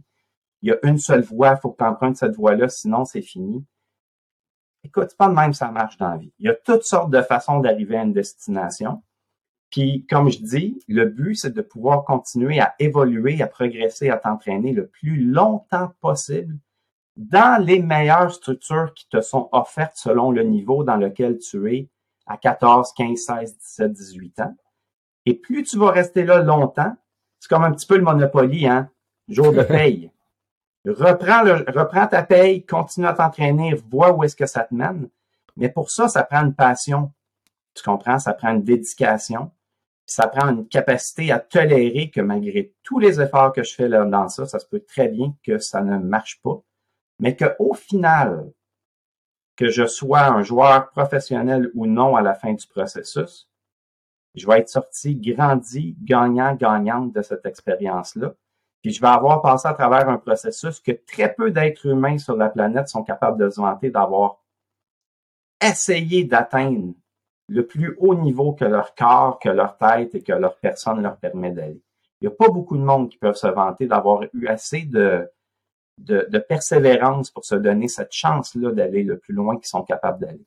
Ça fait tellement intéressant parce que un de mes messages comme coach à l'époque, là, on retourne en 2017 et avant ça, c'était l'important c'est de maximiser ton potentiel. Puis moi, je m'étais dit quand j'étais jeune, là, puis pas que j'aime pas trop ça parler des histoires sportives, mais on va en parler là. Une des affaires que je m'étais dit quand j'étais athlète, c'était justement de je vais me faire je vais arrêter le jour que je vais me faire couper. Puis tu sais, les, gens, les gens pensaient qu'à Saint-Georges-de-Beauce, je te dans de Saint-Georges-de-Beauce, les gens pensaient que je me rendrais même pas au collégial. Parce que j'étais pas un très bon joueur au secondaire. Puis j'ai dit comme ben je vais essayer puis je vais me faire couper. Mais finalement, capitaine d'une équipe universitaire, je pensais avoir une chance de faire la CFL, je l'ai pas faite. Mais aujourd'hui, j'ai pas de regret de un, mais justement parce que j'étais allé au maximum de mon potentiel. Puis si c'était ça mon potentiel, ben c'est tant mieux. Tu sais, je veux dire, j'ai fait le maximum. C'est, vraiment intéressant. Puis ça vient me chercher euh, personnellement ce que tu mentionnes. Puis des fois, quand tu regardes par en arrière, puis j'inviterai les, gens qui vont être à l'écoute aussi justement de faire un peu comme moi. Tu sais, des fois, regarde en arrière, puis pense à ces histoires-là. De un, ça peut être des histoires que toi t'as vécues, qui ça va être le fun de savoir que finalement t'as fait la bonne chose mais deux, des fois, ça peut être des histoires inspirantes pour aider justement la motivation de tes athlètes, puis des fois, des histoires de se rendre humain, ben ça peut quand même avoir un impact justement sur le fait d'avoir un climat d'excellence plutôt qu'un climat de perfectionnisme parce que ils vont voir que ah ben oui toi aussi coach tu as eu des erreurs puis tu as eu des embûches ben oui voilà. je veux dire on en a fait puis toi aussi on a tous fait des erreurs d'ailleurs là-dessus euh, si je, peux je te laisse un, petit mot de la fin avant qu'on ait vos questions éclairées. Oui, je sais que le temps file, mais c'est super important que j'en parle parce que tu as nommé le mot culture. Puis sans s'en rendre compte, souvent dans les organisations sportives, et là j'inclus l'organisation dans son ensemble, du jusqu'au dernier étage, jusqu'au premier, se développent des cultures centrées sur la poursuite de la perfection, qui partent d'en haut puis qui influencent tous les gens dans la chaîne de commandement jusqu'en bas. Le développement d'une culture centrée sur la poursuite de l'excellence est extrêmement bénéfique pour une organisation plutôt que de développer une culture centrée sur la perfection. Donc, dans le narratif qu'on crée, quand on se réunit dans la gang, là, euh, on parle de vision, puis on parle de, de développer un plan stratégique. Juste dans le vocabulaire qu'on utilise, dans nos énoncés de vision, dans l'élaboration d'un plan stratégique, sans s'en rendre compte, des fois, on finit par demander aux gens de viser quelque chose qui dépassent les ressources qu'on est capable de leur donner pour aller où est-ce qu'on leur demande d'aller. Et ça, c'est toxique. Et ça, ça amène les gens dans un environnement où ils doivent constamment se surpasser, faire des sacrifices pour essayer d'atteindre des objectifs imposés par leur organisation sans avoir les ressources nécessaires pour livrer la marchandise. Fait qu'il faut développer une culture qui est réaliste une culture qui vise l'excellence et non pas l'atteinte de choses qui sont inatteignables dans le contexte actuel de l'organisation. Et pour y arriver également, c'est important d'être humble comme gestionnaire, comme leader, comme CEO, comme n'importe. Il faut être humble. Il faut accepter que nous-mêmes, en tant que gestionnaire, on fait des erreurs. Il faut pas avoir peur d'avouer les erreurs qu'on fait aux gens avec qui on travaille. Moi, la première chose que je dis aux athlètes et aux parents des équipes que je coach, c'est avant d'être un coach, je suis une personne. Je passe des heures et des heures et des heures pour essayer de mettre en place la meilleure structure, le meilleur programme, les meilleurs plans de pratique, de prendre les meilleures décisions possibles live on the spot quand je coach une game. Mais je fais des erreurs. Je vais faire des erreurs. Et je vous le dis, je me permets de faire des erreurs parce que je suis un être humain qui essaie de faire de son mieux dans le contexte dans lequel je suis. Par contre, étant donné que j'ai pas des parents qui me crient à longueur de game que je fais des erreurs, il va me rester de l'énergie à la fin de la semaine pour m'asseoir avec une feuille de papier et réfléchir aux erreurs que j'ai faites. Faire le travail, le 10% ou le 15% de mon temps, qui est une approche réflexive sur ma pratique professionnelle, pour être en mesure de m'améliorer en tant que personne, pour que je puisse ensuite m'améliorer en tant que coach. Mais quand tu gères, excuse l'expression anglaise, un shit show avec des parents qui sont fâchés, mécontents, des athlètes qui sont quand tu es juste dans, le très, très, très négatif, malheureusement, tu n'as plus ce 10% d'énergie-là à la fin de la semaine pour essayer de te développer en tant que personne, en tant qu'intervenant pour essayer d'améliorer l'organisation dans laquelle tu travailles. Fait que cette humilité-là, cette ouverture-là, cette créativité-là, pour être en mesure de faire évoluer tes dossiers, faut que tu sois dans un environnement qui supporte ça parce que malheureusement, si tu prends un coach excellentiste dans un environnement d'une organisation qui vise la perfection, cette personne-là va perdre sa job très rapidement. Très, très, très rapidement, ça fait trop pas. Mm-hmm. Fait que pour son bonheur personnel et pour le développement de ses athlètes, il est peut-être mieux d'accepter de perdre sa job ou de remettre sa démission, puis de se trouver un autre programme dans lequel il peut ou elle peut aller travailler en fonction de la culture, des valeurs, puis des énoncés de vision, puis de mission qu'il ou qu'elle est prête à défendre en tant qu'entraîneur ou directeur général ou de président d'une organisation. T'as plugué pratique réflexive, tu viens de faire mon bonheur. Toutes les personnes qui écoutent tant d'arrêt de façon régulière, ils sont comme, mon Dieu, qui vient de faire plaisir à Coach Frank là-dessus. Écoute, c'est tellement important. non, non, je sais. C'est tellement important. Puis, puis ça, euh, je veux c'est le dada de ma thèse, donc euh, je dis tu prêches pour la paroisse, puis on, va arrêter ça là parce que les gens, ils en, ils en, entendent déjà parler abondamment pour la pratique réflexive, mais c'est tellement important de prendre, puis tu disais 10, 15% puis même 25% puis moi je dirais 25% de pratique réflexive, puis d'apprentissage, puis de voir comment est-ce que tu intègres puis en tout cas, ça, euh, c'est fou. Puis ça sera pour une autre conversation. Mais le dernier point, fait qui est très important dans ce que tu dis, c'est comment est-ce que l'environnement libère de l'espace et libère de l'espace pour faire la pratique réflexive et donc t'améliorer plutôt que de gérer le shit show. Et de deux, aussi comment est-ce que ça a un impact sur la culture de perfectionniste qui est donc l'environnement est important donc faut penser à manipuler ça puis manipuler ça dans le sens positif là, donc de, de s'y attarder d'y porter attention puis de faire des changements là-dessus euh, honnêtement, Patrick, c'est une très bonne euh, réflexion. Merci de ton partage. Puis, je pense qu'il y a une deuxième conversation là-dedans quelque part qu'on pourra planifier pour un petit peu plus tard. Mais là, j'aimerais ça que les gens, justement, on parle de vulnérabilité, j'aimerais ça que les gens apprennent à connaître. Euh, tu sais, donc là, si je me trompe pas, tu n'as plus 20 ans, tu plus 25 ans. Euh, malheureusement, non. malheureusement, non.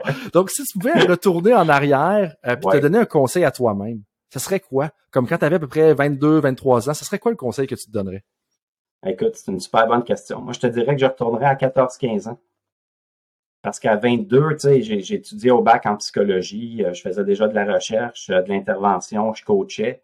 Fait que déjà, j'avais réalisé qu'il y a un paquet de choses que j'ai faites à 14-15 ans qui étaient pas bonnes. Tu sais. Au golf, à l'époque, on avait la vieille mentalité euh, pour devenir bon, il faut que tu déplaces du dirt. Ça, ça veut dire que tu t'en vas au champ de pratique, puis tu frappes des milliers de balles, puis c'est de même que tu vas t'améliorer. Mais tu avec ce qu'on a discuté tantôt de pratiques aléatoires, quand tu es sur un terrain de golf, malheureusement, tu frappes une drive, un fer 7, un pot, un chip, blablabla. Bla, bla, tu répètes jamais deux fois le même mouvement consécutivement. Fait que j'aurais aimé ça à l'époque, savoir que la meilleure façon de t'entraîner au golf, c'est tu champ de pratique, tu frappes un driver, OK, la balle est à gauche, je suis dans le trouble, parfait, je frappe un fer 7 bas vers une cible avec un draw pour essayer de me sortir du trouble. Ah, OK, là, j'ai pas atteint le green, faut que je fasse un petit chip. D'apprendre à travailler le plus possible de la façon qui représente ce que j'ai à accomplir comme athlète sur un terrain de golf. J'aurais aimé ça beaucoup, beaucoup, beaucoup. Puis j'aurais aimé ça aussi euh, qu'on m'enseigne. Tu on est dans une culture nord-américaine où c'est le rah, rah, rah, go, go, go. Puis euh, les gars, souvent, on est un peu dans un environnement macho. Hein? Le sport, c'est un environnement macho. Puis moi, j'avais l'impression que plus je gueulais fort, puis plus je pognais les nerfs, puis plus je me fâchais, plus je me motivais. Mais malheureusement, très, très, très souvent, je dépassais le seuil de colère, puis je pétais des bâtons de golf, euh, je, pétais des crises, puis je me sortais complètement du match, puis j'étais plus capable de revenir. Fait que j'aurais aimé ça très, très, très, très jeune, à 14, 15, 16 ans, qu'un entraîneur me pogne puis me dise, là, gars, tu as, du potentiel visiblement, mais tu t'entraînes mal. puis dans ta façon de gérer ta personne puis tes émotions, tu es aux antipodes de ce qu'un professionnel devrait faire pour essayer d'améliorer puis de performer au maximum de son potentiel. Surtout dans un sport comme le golf, que c'est pas un, c'est pas une habileté grossière, juste comme tu lèves une barre de, une barre avec des poids, là. Et puis, euh, dernière question que j'aurais pour toi, puis j'hésitais beaucoup dans la question que j'allais te poser, mais je vais te poser celle-là parce que je pense que ta réflexion va être intéressante. Euh, qu'est-ce qui va être un avantage compétitif dans le sport de compétition, selon toi, rendu en 2030? Ah boy, ça c'est une belle question. Euh, une utilisation intelligente de la technologie. Et j'insiste sur le mot intelligente de la technologie je travaille, je, pourrais te montrer sans faire de publicité pour aucune compagnie, fait que je vais cacher mes trucs, là. Mais j'ai des, j'ai des sensors sur lesquels je, je place ça sur un bâton de baseball. Puis ça me donne toutes les specs, vitesse du bâton, angle, trajectoire, etc. J'ai également une autre compagnie qui a un petit, euh, je vais cacher les noms encore là, un petit sensor que tu mets sur le bras d'un athlète pour monitorer le stress qui est placé sur euh, le, ligament du coude. Encore là, la vitesse du bras, la pression sur le bras, l'angle avec le code. Toutes ces choses-là sont merveilleuses, mais ça peut devenir extrêmement paralysant à la fois pour un entraîneur et pour un athlète. Information overload. Fait encore là, on comprend, parce qu'on le sait, que la variabilité dans le mouvement est normale.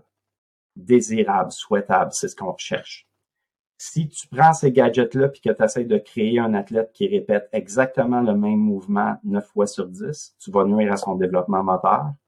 Tu vas développer un lanceur qui est peut-être bon dans les bullpen avant les matchs, mais qui arrive dans les matchs et qui est incapable de lancer correctement. Tu vas peut-être développer un frappeur qui, dans les pratiques au bâton, est exceptionnel, mais quand il arrive dans les matchs avec la variabilité des lancers, tu seras incapable de frapper un melon d'eau gros comme ça. Donc, la technologie, nous aide, nous donne de l'information que nos yeux ne sont pas capables d'aller chercher.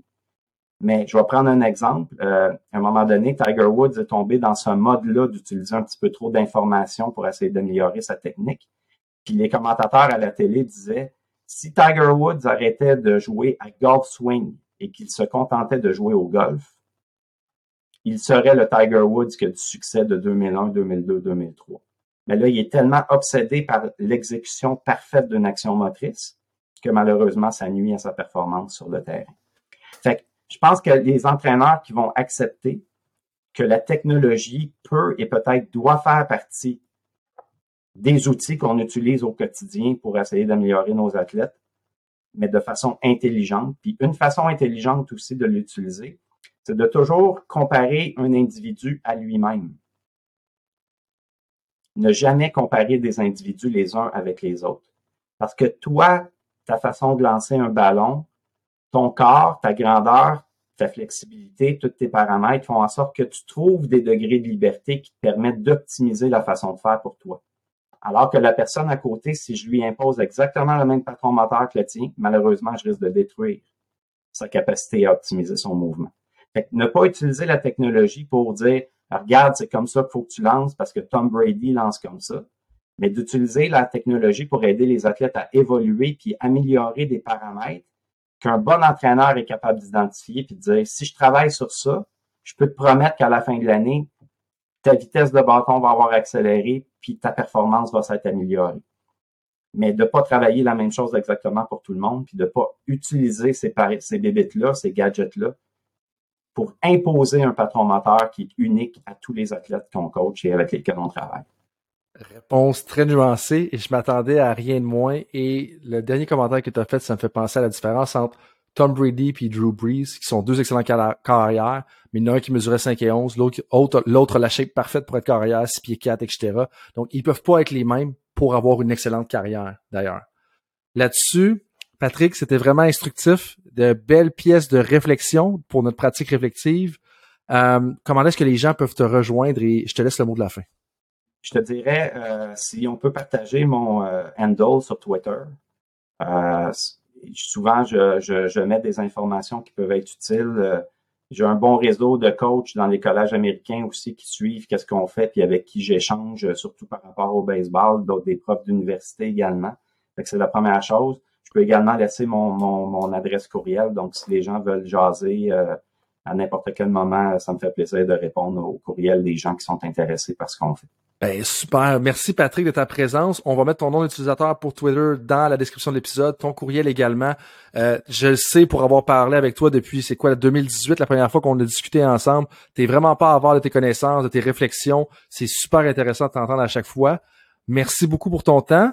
Et puis, Merci beaucoup à toi pour l'invitation également. Ça a été super intéressant. Ben, c'est super intéressant pour moi. Puis ça fait toujours un plaisir de pouvoir partager. Regardez la belle recherche qui est faite par quelqu'un de francophone qu'on peut partager avec tout le reste de la francophonie. On en parlait en pré-entrevue. C'est très important de pouvoir se le communiquer entre nous. Puis il y a bien du monde en français qui font du bon stock en français également. Donc, euh, merci beaucoup, Patrick. Et puis pour les autres. Si je peux, si je peux juste me permettre pour conclure un, peut-être quelques remerciements d'usage. Euh, Premièrement, merci à l'Université d'Ottawa de nous permettre de faire la recherche qu'on fait. Hein. C'est, sans institution qui nous emploie, euh, on peut pas faire qu'est-ce qu'on fait. Un merci également aux organismes subventionnaires, en particulier le Conseil de recherche en sciences humaines du Canada qui, qui supporte nos recherches depuis le début. Euh, également, euh, un gros merci à l'Association de baseball élite de l'Outaouais qui me permet de coacher, puis de faire vivre la recherche à travers mon coaching comprenez qu'une des raisons pour laquelle je coach, c'est pour redonner à cette communauté de coachs-là, puis de partager les belles connaissances qu'on a justement. Fait un, un, merci de leur confiance, de leur soutien. Également Baseball Québec, qui a toujours une oreille attentive, qui reste disponible puis qui reste ouverte un peu aux connaissances qu'on trouve à l'Université d'Ottawa pour essayer d'implanter ça dans leur programme. Puis je m'en voudrais de passer sous silence mon excellente équipe de postdoctorants et d'étudiants et étudiantes de doctorat à l'université qui font un travail colossal pour faire vivre le labo, faire vivre la recherche. Et également, eux aussi, dès que l'occasion se présente, d'aller parler des travaux pour redonner à la communauté euh, la connaissance scientifique qu'on génère dans notre laboratoire. Ben super, puis c'est toute une belle équipe, hein, puis toute une belle synergie qui se passe, soit avec la Fédération des Québec, ton équipe au poste doctoral. Donc c'est vraiment un peu de ce que tu parles. Puis c'est là que je pense qu'on peut réaliser des grandes choses. C'est quand il y a une synergie de personnes qui se mettent justement à vouloir amener les choses dans la bonne direction. Puis quand on parle de bonne direction, je pense le développement positif des athlètes dans un bel, dans une, des environnements sportifs de qualité. Euh, du moins, c'est moi. Pour moi, ça c'est ma bonne direction. Puis je pense que c'est euh, dans les mêmes sens que ce que tu partages. Exactement. Donc merci Patrick et tout le monde. On vous dit à la prochaine et j'espère que vous avez apprécié l'épisode 67 avec Patrick Gaudreau de Temps où est-ce qu'on parlait de perfectionnisme, d'excellentisme et de plein de choses reliées justement au développement des athlètes et au coaching dans la haute performance. Merci tout le monde et on se dit à la prochaine. Salut tout le monde, c'est Coach Frank avec un petit rappel pour vous avant que vous partiez pour vos autres projets de la journée, que ce soit une pratique ou un entraînement. Est-ce que vous voudriez recevoir une petite réflexion de ma part par courriel? Est-ce que vous aimeriez ça vous faire challenger dans votre travail? Si oui, bien, la réflexion du coach est pour vous. C'est quoi ça? Eh bien, c'est un petit courriel textuel qui partage les idées, concepts et débats qui animent mon esprit dans les dernières semaines. C'est très court, 250 à 500 mots.